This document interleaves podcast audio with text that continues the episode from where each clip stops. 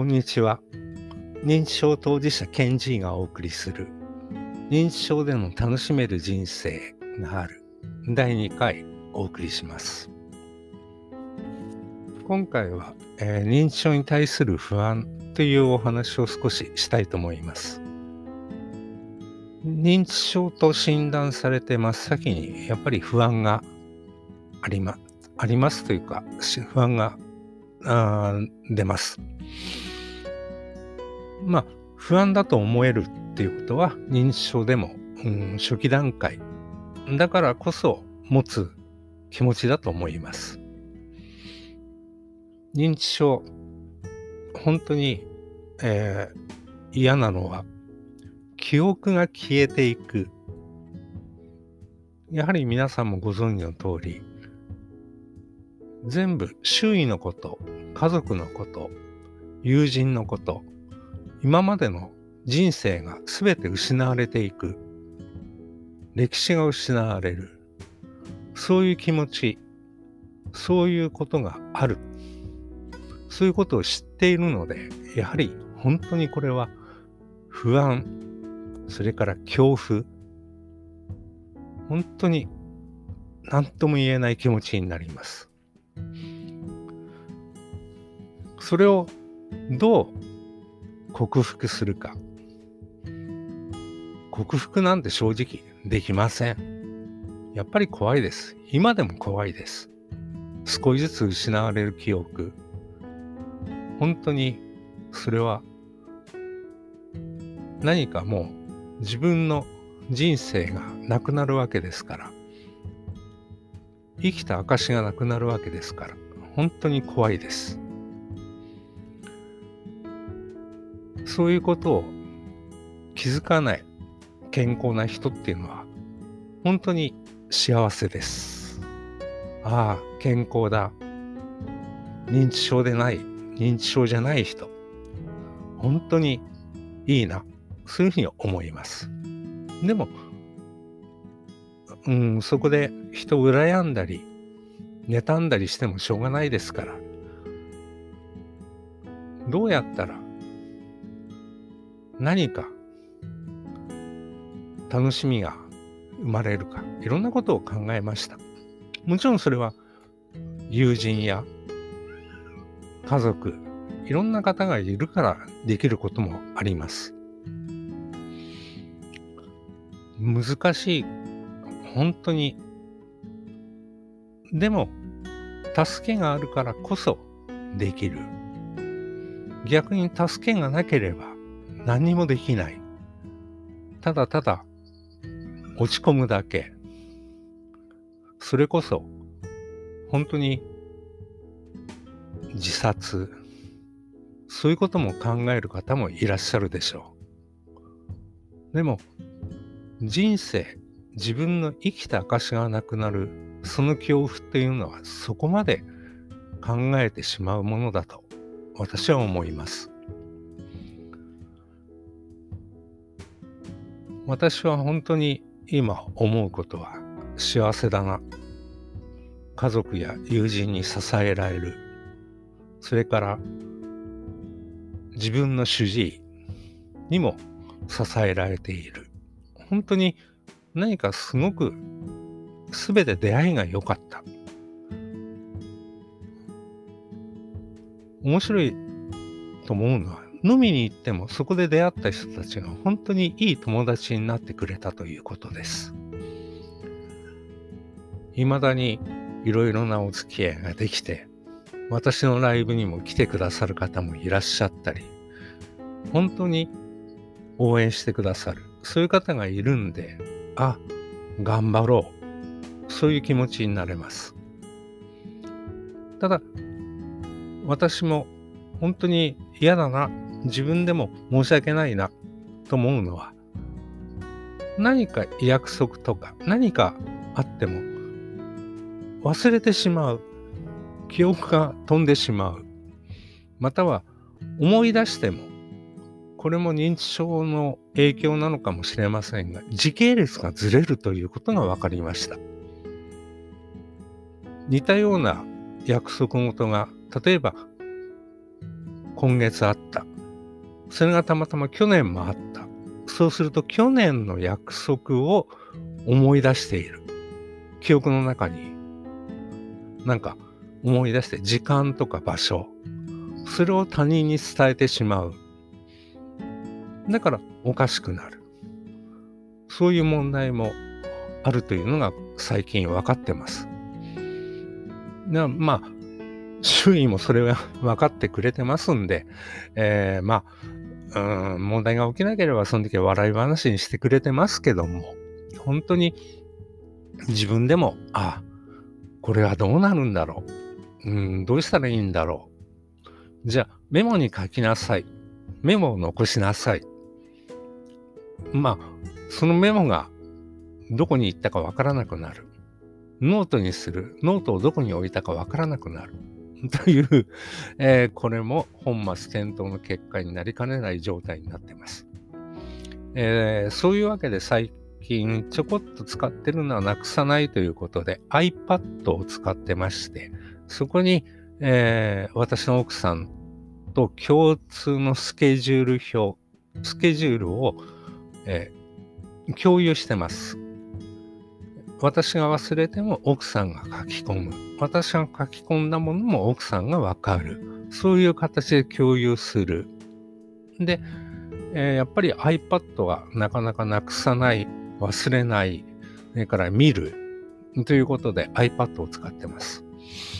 もちろんあのスマホでもいいんですけども、まあたまたまスマホはいらねえや、ガラケーと iPad があればいいよっっていう自分のその考えの中でこの2つに使って、でも最近はちょっとスマホが欲しいかなとは思ってますけども、えー、なぜならこの iPad に、えー、なんか LINE とか Facebook の無料電話をかけてくる方がいらっしゃって、え、外出先でそれやられると非常にちょっと恥ずかしいという、はい、あの大きいやつをどうやって取ろうかというね、まあ、ああちょっと、おこれは困った問題だなということで悩んでます。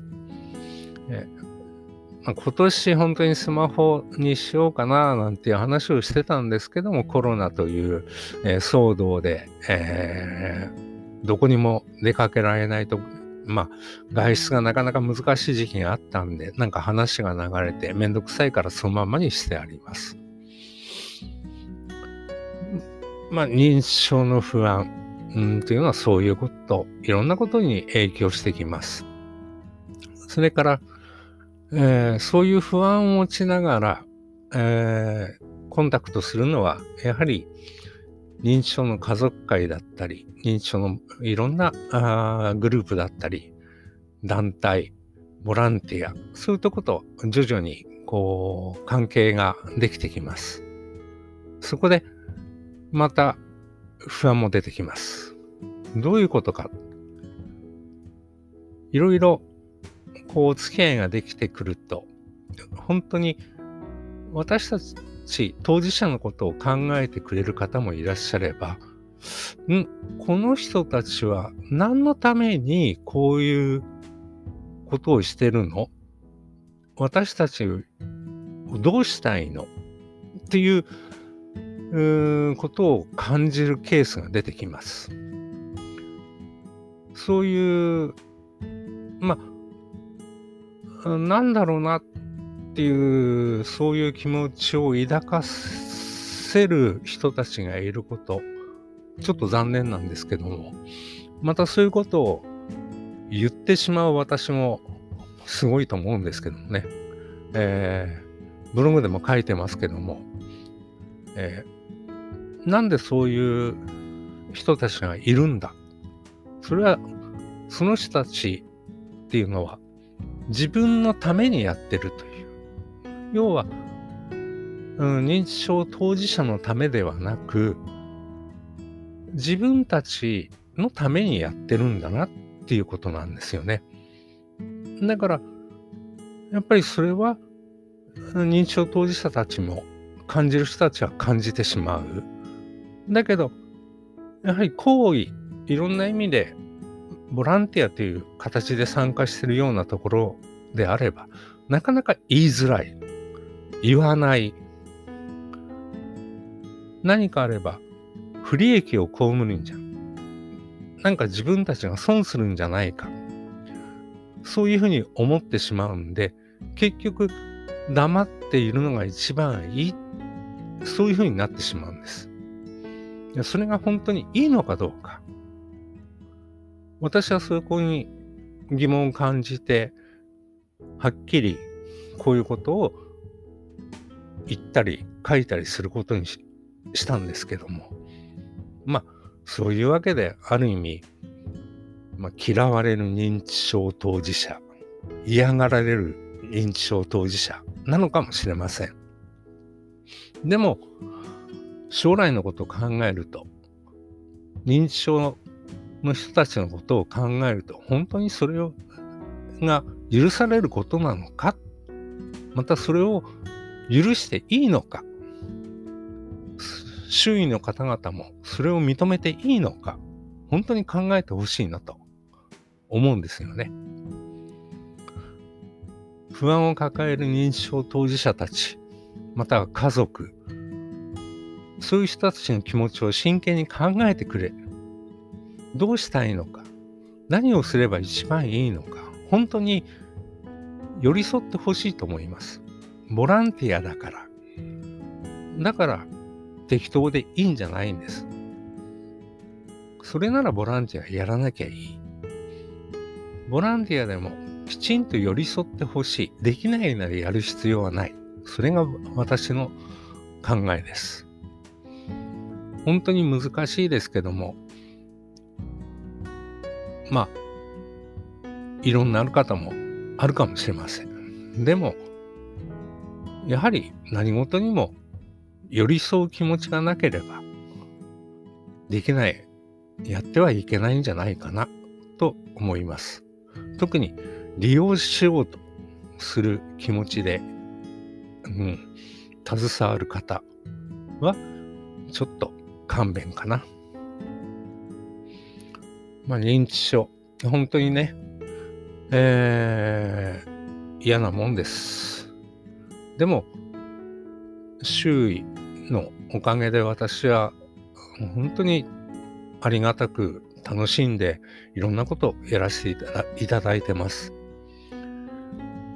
音楽は特にもうライブ、今年は全然ダメでしたけども、えー、ライブでいろんなお客様の前で歌わせていただく、自分が作った曲を歌える、こんな幸せなことはないです。応援してくださる皆さん、本当に感謝しかないです。また、ライブ、自分が企画してライブをやったりするのは、まあ、ね、簡単かもしれませんけども、こんな私を出演しないかと呼んでくださる方もいらっしゃって、本当に、ああ、ありがたいな、と思います。まあ、あとは、うん、いろんな不安抱えながらもやれること。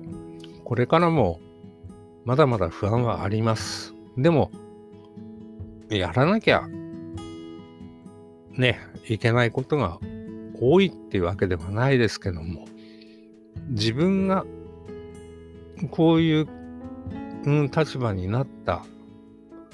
んで、言えない人も言える。で、私はこういうことができる。じゃあ、何かこう発言できること、こういう場を設けることもできる。じゃあやっていこう。それが私の目標です。まだまだうまくこう言葉にできてませんけども、頑張りたいかな。そういうふうに思ってます。ぜひ応援よろしくお願いいたします。また次回、どんな話になるかわかりませんが、うん、聞いていただければ幸いです。またお会いしましょう。ありがとうございました。